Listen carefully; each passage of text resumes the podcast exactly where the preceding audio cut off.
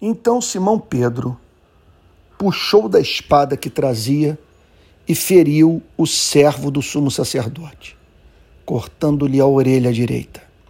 E o nome do servo era Malco. Mas Jesus disse a Pedro: Guarde a espada na bainha. Por acaso não beberei o cálice que o Pai me deu?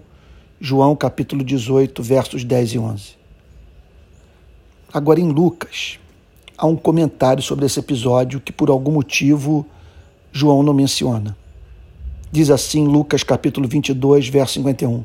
E tocando na orelha do homem, o curou. Pedro estava com raiva. Queria defender a Cristo.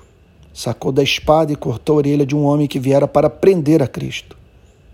Cristo curou, Cristo curou o homem que Pedro feriu. Cristo curou aquele a quem a igreja feriu. Cristo desfez o que a igreja fez. A igreja emitiu uma mensagem ao mundo. Cristo disse ao mundo que a igreja estava equivocada. Nunca vi tanta insensatez, truculência, zelo burro em nome de Cristo no nosso país. Quanta gente que não quer mais saber de Bíblia por pensar que o que está na Bíblia é o que o evangélico brasileiro diz. Eles declaram: vão para o inferno com sua Bíblia.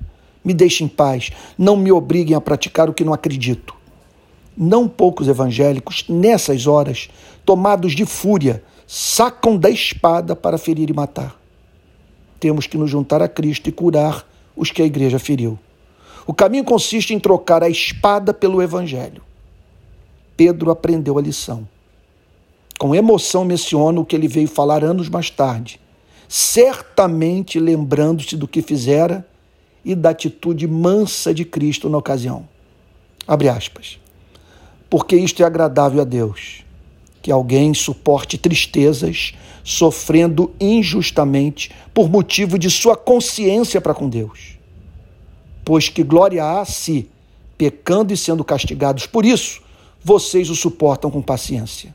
Se, entretanto, quando praticam bem, vocês são igualmente afligidos e o suportam com paciência, isto é agradável a Deus porque para isto mesmo vocês foram chamados, pois também Cristo sofreu no lugar de vocês, deixando exemplo para que vocês sigam seus passos.